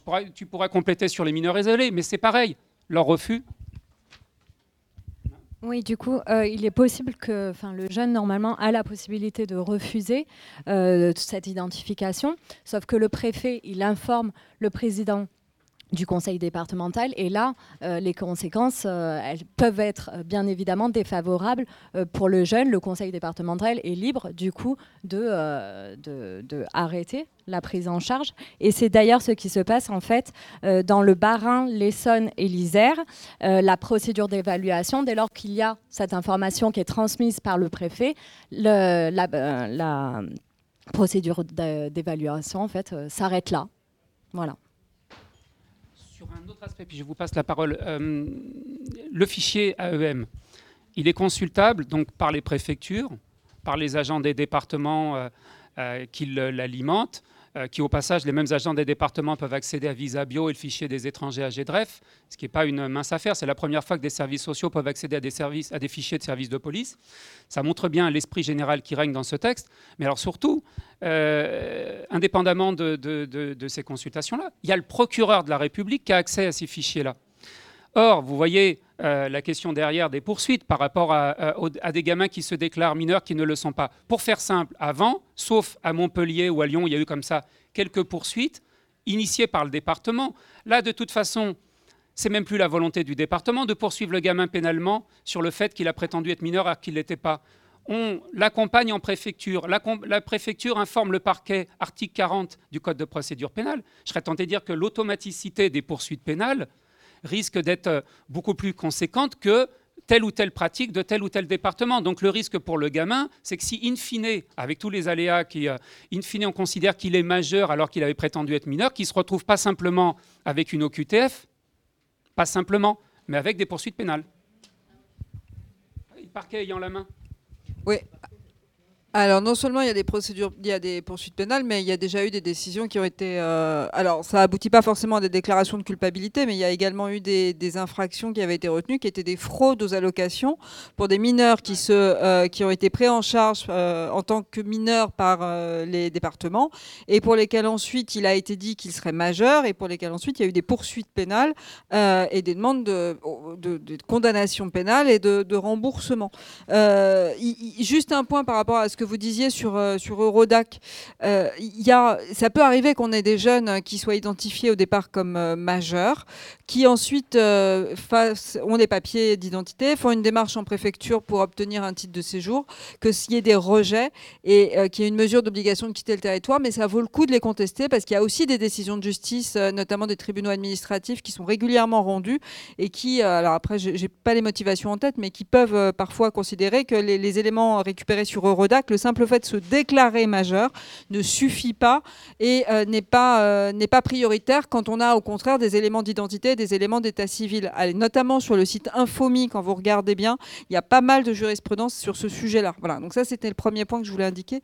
Le deuxième qui me semble intéressant, et moi j'ai pas le réflexe non plus, mais je pense qu'il faut que tout le monde l'ait, tous ceux qui accompagnent les mineurs en, en matière pénale, quand euh, il y a des décisions de relax, eh bien, il faut penser à expliquer aux parents euh, qu'il faut faire une demande auprès du procureur de la République pour que ce soit retiré des fichiers. Euh, voilà, il faut le faire, il faut le systématiser. Moi, je l'ai fait là récemment pour un gamin euh, qui, avait une dispense de mesures et, et une non-inscription B1 pour le coup, mais quand c'est des relax, encore plus quand c'est des non-lieux. Encore plus, Euh, il faut euh, systématiser cette démarche-là. Comme on fait et qu'on prévient, on prévient les parents qu'il faut prévenir leur compagnie d'assurance, eh ben, il va falloir penser à prévenir les parents qu'il faut prévenir le procureur de la République. Je pense que c'est vraiment quelque chose qu'on doit tous euh, faire. Sur les mobilisations auprès des, sur la question des départements, peut-être Jean-François, du coup, Martini Gisti qui suit la question d'état des lieux des mobilisations. Du coup, tu n'avais pas prévu de prendre la parole, mais ça peut être intéressant parce que moi, j'avais pas le chiffre de 17 départements qui qu'un-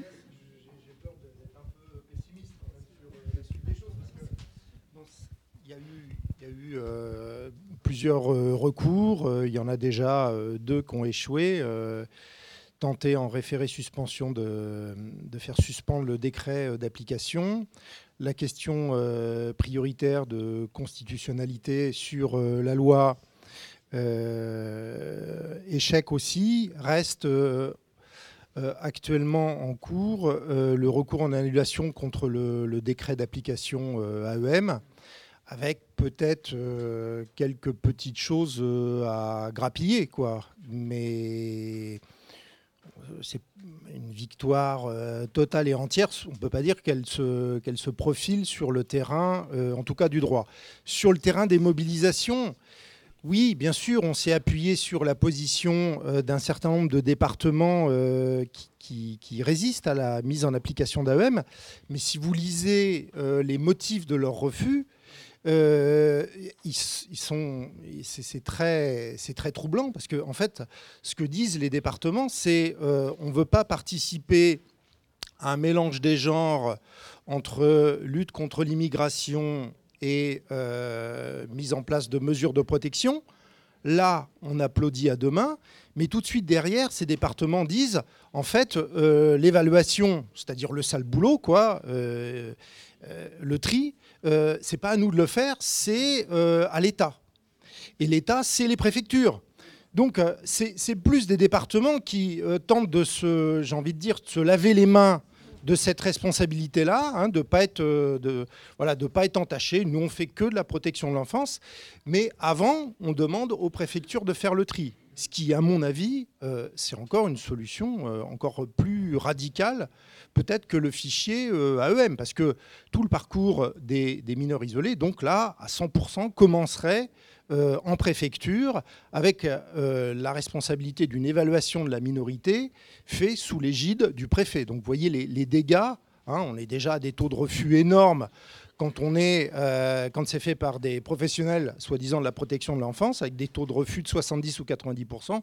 Une fois que les préfets auront la main, ça sera vraiment la, gestion des, flux euh, migratoires. Voilà. Bon, euh, donc c'est pour ça que les, perspectives en termes de, mobilisation, en tout cas d'une espèce d'alliance entre militants et responsables des départements, elle est, elle me semble quand même très nettement euh, compromise. Voilà. Désolé, j'ai du mal à trouver plus de perspectives de. Non, non, non, pas pour les. enfin, j'aimerais bien, mais si, si, si, si, plus optimiste parce qu'on va, on va gagner.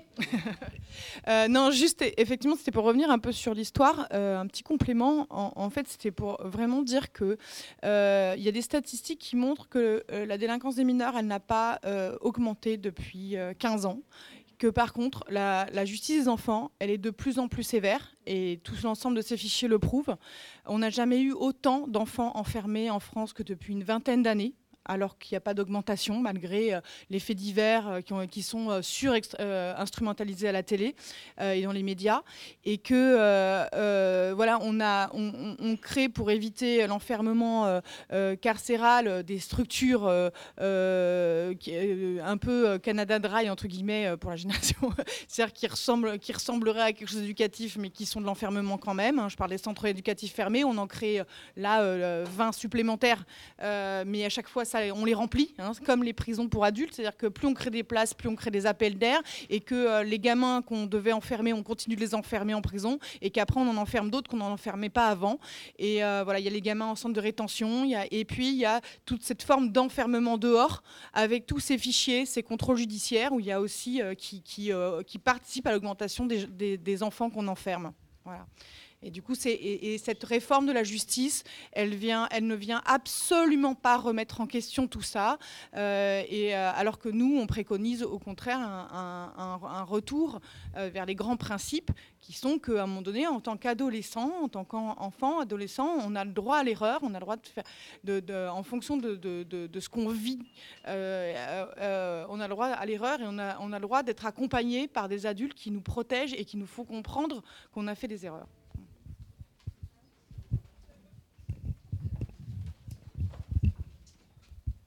Euh, bonsoir. Euh, moi, je voudrais peut-être intervenir sur la question des. Je suis du syndicat de la magistrature et euh, sur la question de, pour être un tout petit peu optimiste, des modalités d'action. Et je voudrais revenir notamment sur des, des modalités, notamment pour pouvoir permettre des effacements de ces fichiers. Parce que peut-être qu'on a perdu le combat sur la multiplication de ces fichiers, quand bien même il y a des recours pendant. Euh, mais euh, il a été constaté sur le terrain, par moi et des collègues, euh, s'agissant du fichier TAGE, que, euh, en tous les cas, sur les juridictions de la région parisienne, euh, j'ai pas travaillé euh, dans d'autres juridictions, donc je pourrais pas euh, vous le dire, mais en tous les cas, sur quasiment toutes les, ju- les juridictions de la région parisienne, dans quasiment toutes les procédures, il y a euh, des euh, formulaires préétablis euh, d'enregistrement euh, au FNAEG. C'est-à-dire que euh, vous allez avoir euh, le procès verbal de saisine, euh, quelques auditions, quelques petites vérifications, et puis vous allez avoir euh, ce fameux formulaire euh, qui va être totalement précoché. Et va être précoché indice grave ou concordant. Indice grave et concordant, c'est ce qui conduit à l'enregistrement, avec tout ce que vous avez expliqué sur euh, les délais et tout ça, et les procédures pour pouvoir effacer. Sauf qu'au stade de la garde à vue, on n'est pas du tout au stade des indices graves ou concordants, on est au stade des soupçons. Euh, et donc, du coup, euh, ce formulaire ne doit absolument pas être précoché. Or, quand on est au stade de la garde à vue et seulement des soupçons, les policiers ont tout à fait la possibilité de consulter les fichiers, ont tout à fait la possibilité de faire tourner la machine du FNAEG bah, pour pouvoir investiguer, euh, pour pouvoir faire tourner le FNAEG, euh, seulement euh, pour les objectifs de l'enquête. Donc ça n'est qu'une consultation et non pas un enregistrement. Et donc du coup, c'est précoché, en fait. C'est-à-dire euh, on ne va absolument pas présenter ce formulaire au gardé à vue. Il n'y a aucune notification, c'est un formulaire qui n'est pas signé, il n'y a absolument pas de contradictoire là-dessus. Et du coup, moi, je m'adresse finalement à toutes les procédures qui vont être classées sans suite. Parce que ce sont euh, des milliers, des dizaines et des dizaines de milliers de procédures. Vous allez avoir un enregistrement qui vont donner lieu soit à un classement sans suite sec qui va être acté en procédure à la fin de la procédure. C'est-à-dire que vous allez avoir le policier qui va du coup appeler le parquet de permanence et dire, bah voilà, euh, euh, finalement le gardé à vue n'y est absolument pour rien. On acte, classement sans suite, infraction pas caractérisée ou infraction insuffisamment caractérisée, c'est acté. Ensuite, ça part euh, euh, au, euh, au bureau du parquet, c'est-à-dire des secrétaires qui vont. ça va même pas repasser par un magistrat, ça va être enregistré, classement sans suite. Et puis il va y avoir des classements sans suite qui vont ensuite être actés à un retour au parquet. Et du coup, là, c'est le procureur ou le substitut qui, euh, du coup, va euh, bah, classer sans suite euh, selon les instructions qui auront été données à l'issue de cette procédure. Tout ça pour vous dire quoi? Tout ça pour vous dire que là, il y a moyen d'agir au moment de la garde à vue. Et notamment une attention, et du coup là je m'adresse aux avocats, parce que qui est présent aux avocats? Bah, Ce sont les avocats et puis parfois les civilement responsables. Euh, et donc, euh, alors je ne sais pas par quel biais, mais en tous les cas, pour les avocats, bah, en tous les cas, euh, bah, de sensibiliser la famille, le jeune, et puis après peut-être la permanence, enfin j'en sais rien, mais en tous les cas, trouver des modalités d'action pour qu'il y ait un retour d'information sur ce classement sans suite. C'est compliqué, hein mais ça concerne des masses et des masses et des masses.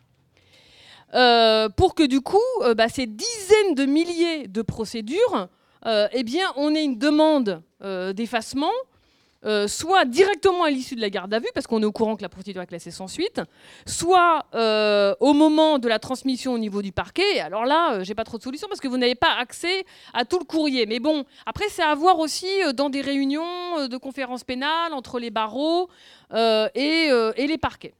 Donc première piste, parce qu'en tous les cas, ça, mais c'est hallucinant, c'est pré-coché. Donc premier axe. Et deuxième axe, également, mais ça pareil, c'est de l'information à faire passer au niveau du parquet. Moi je sais que je l'ai fait quand je suis arrivée au parquet de Paris et au parquet des mineurs. Fiche de classement sans suite. On classe sans suite, après lecture de la procédure. Et là, personne ne pense, parce qu'on a 50, 60, 80 procédures à classer sans suite en l'espace de trois quarts d'heure, euh, personne ne pense, aucun substitut ne pense à euh, enclencher la procédure d'effacement.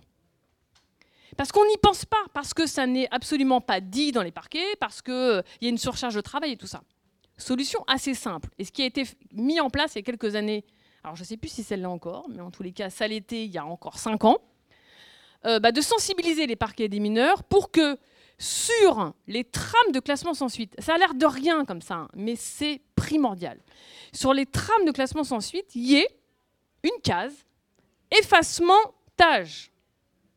Et du coup, le substitut, quand il coche son, sa petite case classement sans suite, et ben, il va aller cocher effacement tâche. Et du coup, ça part dans les tuyaux. Donc c'est des petites choses comme ça. Euh, qui euh, c'est du pratico-pratique, hein, je suis désolée, mais euh, moi je sais que finalement peut-être que sur le terrain on, a dû, on a dû lancer mais des centaines et des centaines d'effacements comme ça. Donc c'est aussi peut-être à sensibiliser et peut-être, et j'en terminerai là, j'en ai pour 30 secondes, mais ça, ça nous concerne plus, nous, collectifs, organisations et tout ça, mettre dans la boucle d'autres institutions, et notamment, pourquoi pas, lancer un grand plan d'effacement des fichiers. Et je pense notamment que le défenseur des droits serait très intéressé euh, pour coordonner une action comme ça euh, sur, euh, sur, bah, sur comment on s'organise. quoi.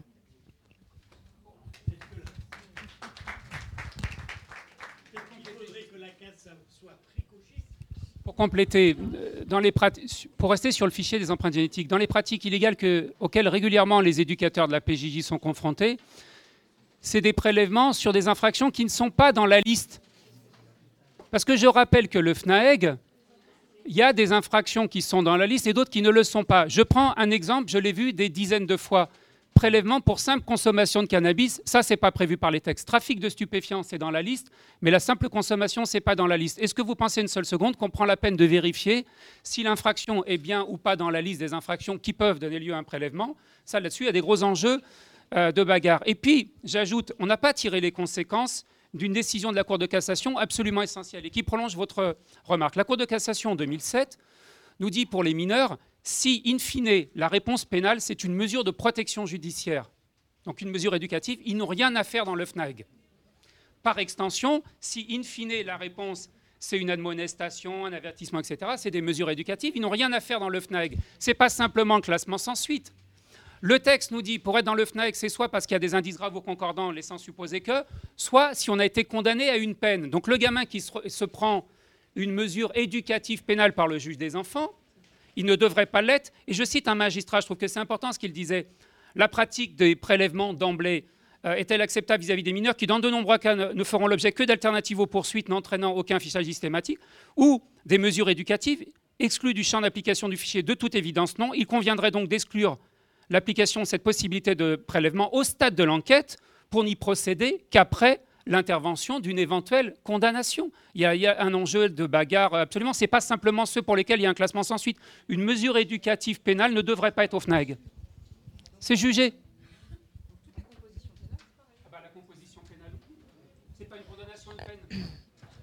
Alors, juste une intervention là. S'il y a d'autres interventions, ça va être les dernières parce qu'il faut absolument qu'on arrête à 9h et le temps qu'il y ait la réponse. Donc, j'ai vu une là et une là pour moment. Oui, d'abord, je voudrais quand même dire une chose. Il y a eu des périodes où c'était moins pire qu'aujourd'hui. Parce qu'on a quand même réussi à faire sortir les, les centres d'observation pour mineurs du, du milieu carcéral. Avant, il y avait un centre d'observation qui était directement en tôle. On a quand même réussi à faire que euh, les services éducatifs soient pas. Euh, qu'il y ait un service éducatif auprès des tribunaux, qui ait puis les permanences éducatives qui étaient directement sous l'autorité euh, du tribunal. Donc il y a eu des choses qui avaient changé. Bon, je ne parle pas d'avant, où quand on a créé les services éducatifs, le milieu ouvert. Avant, en milieu ouvert, dans le, milieu ouvert s'exerçait dans des centres où il y avait 150 gamins, certains condamnés, certains en, instruction, certains pour aide éducative. Et en fait, euh, ils étaient traités comme pour les coupables comme des coupables et pour les non coupables comme des gamins qui avaient échappé à une, culpabilité. Donc c'est quand même pas la même chose. Aujourd'hui qu'on revient, depuis le discours de, des, de des mineurs. Hein, Villemont et, enfin Viltel, le gars d'Épinay, le premier discours de, de rupture avec euh, euh, la démarche éducative, oui, là, ça s'est aggravé. Mais on a eu une période, disons, au, début, euh, c'est quelle année Estrati Juste un peu avant Estrati. Et un peu sous la droite, parce que sous la droite, on a réussi à imposer une série de choses. parce que la, fermeture du dernier euh, prison pour jeunes, c'est quand même, euh, comment il s'appelle, celui Pierre Fitte, qui l'a fermé, donc c'est la droite. Voilà. Hein, hein? Non, c'est pas des. Non, non. Non, non, c'est pas des consignes de vote du tout. Non. Alors, deuxième chose, c'est pas si. Je sais pas. Moi, je, euh, je, suis en, retraite, je suis rentré à PJ aussi dans les années 75-76. Ça, bah, bah, quand je suis parti, ça s'appelait la PJ. À l'époque, c'était éducation surveillée. Voilà. Mais euh, par contre, il y a une chose sur l'histoire des, luttes de département. J'entends bien ce que tu dis parce que c'est compliqué. Parce que l'administration départementale n'a pas obligatoirement les mêmes intérêts que les acteurs du travail social euh, au niveau du département. Il y en a qui, comme ils payent, souhaitent pas, euh, souhaiteraient un positionnement plus rigoureux et une élimination plus massive de ceux qui sont considérés comme mineurs, ce qui fait qu'ils ne seraient pas obligés de payer pour les départements. Et c'est assez, c'est pour ça d'ailleurs que beaucoup souhaitent que ce soit le préfet qui s'en charge. Et généralement, la lecture du préfet est plutôt pour contester la minorité plutôt que de la confirmer. Voilà.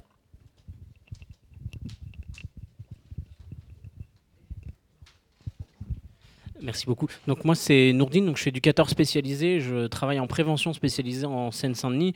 Donc euh, du coup je sais pas une question que j'ai à poser, mais plutôt une, une, invitation. Euh, donc, je suis euh, militant associatif et je, suis, euh, je fais partie de la commission mobilisation du travail social Île-de-France. Donc, je ne sais pas si des gens la connaissent, mais en tout cas, c'est un regroupement de travailleurs sociaux de toute la région qui, qui militent, qui luttent et qui essayent de résister à toutes ces attaques qui, qui, concernent le champ du travail social, plus particulièrement la question de la protection de l'enfance, mais le champ de l'insertion et tous les domaines qui nous nous concerne.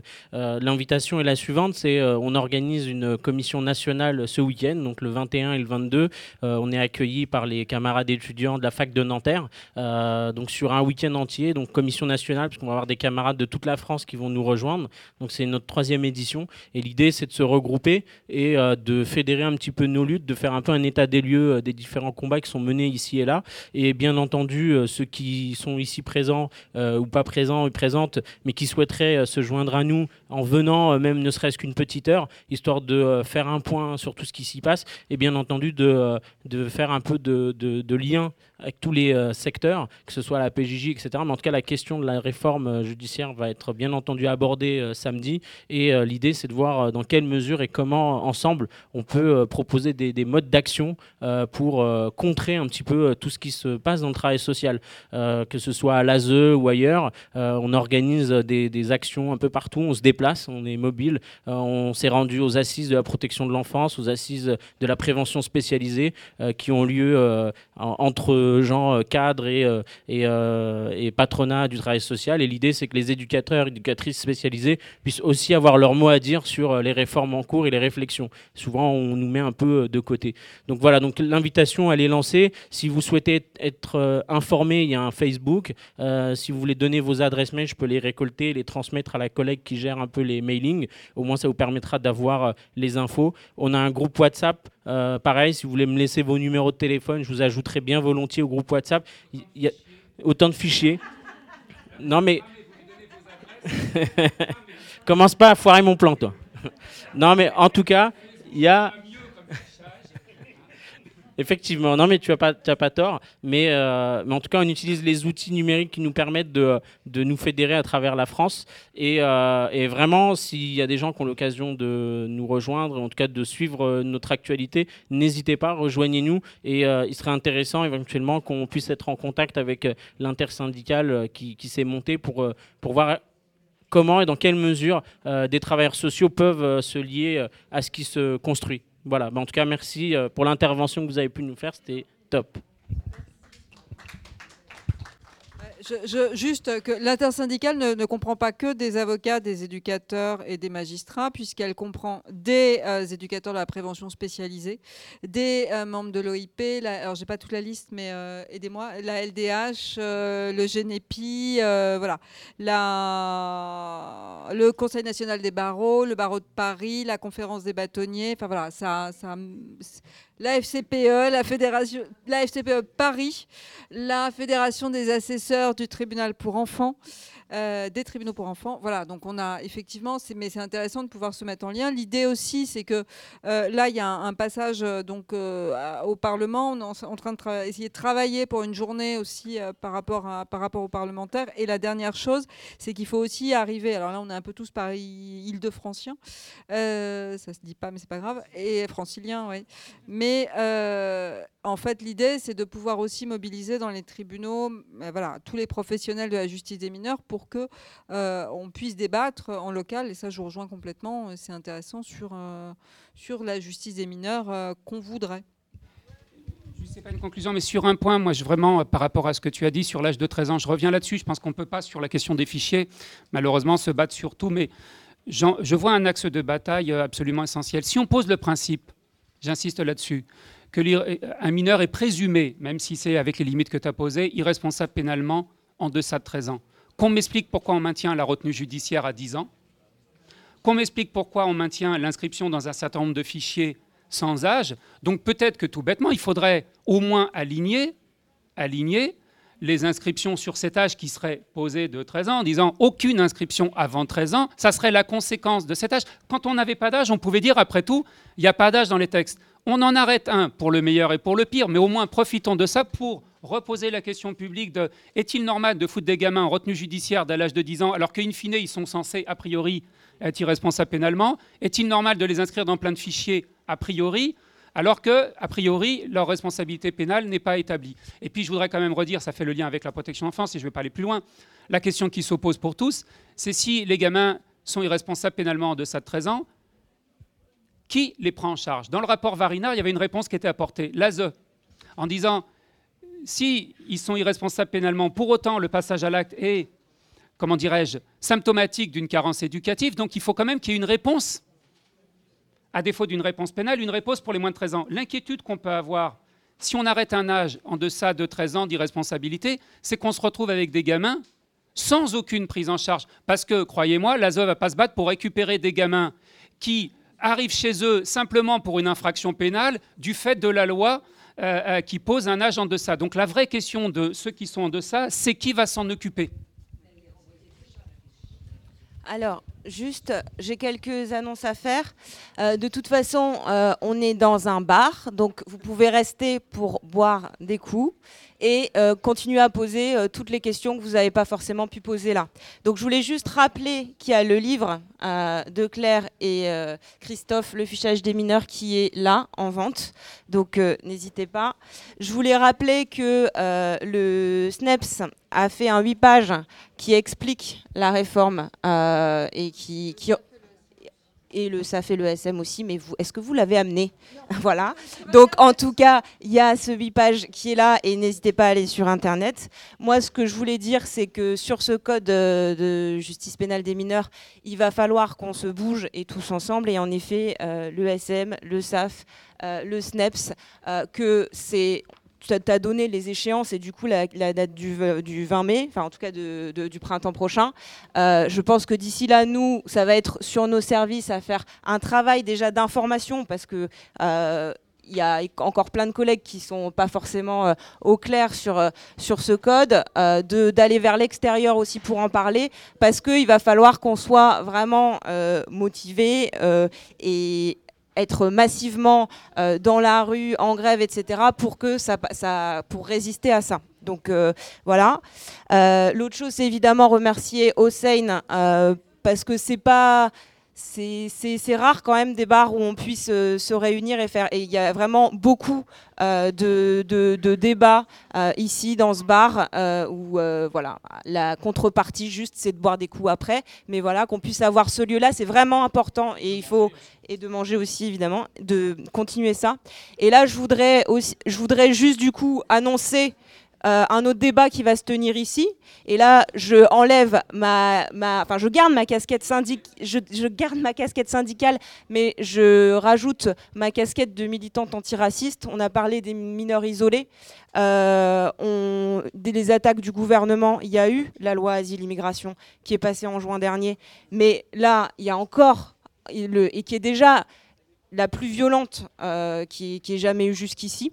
Euh, là, Macron et le gouvernement veulent encore attaquer encore plus fort. Et on parlait tout à l'heure, il y a eu ce lapsus euh, sur l'aide médicale d'État, etc. Et, voilà, et je pense que ça va être vraiment de plus en plus dur. Et il va falloir construire euh, des solidarités locales. Et c'est là où j'en viens la semaine prochaine.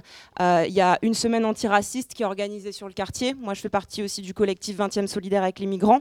Et avec plusieurs autres collectifs du quartier, on organise toute une semaine euh, de débats. Donc de lundi soir jusqu'à dimanche, il y a des débats.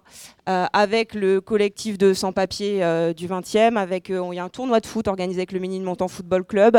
Il y a des débats à Autre-Monde, euh, à la cantine des Pyrénées, Nogozone, etc. Et jeudi soir prochain, donc au, lieu dit, il y a un débat organisé par euh, 20e Solidaire avec les migrants sur comment construire les solidarités locales avec les migrants et notamment le CSP 20 sur le quartier. Donc je vous invite à venir nombreux. Il y a le programme de la semaine antiraciste qui est là aussi derrière. Donc euh, n'hésitez pas à le prendre. Vous trompez pas de date le mercredi. Vous trompez pas de date le mercredi ici même. J'ai été assez surpris par le sujet. Il y a un auteur qui vient présenter son bouquin qui s'appelle euh, de la sodomie. Donc euh, euh, voilà, sans transition aucune, mais il y a aussi un débat sur ces sujets-là mercredi prochain.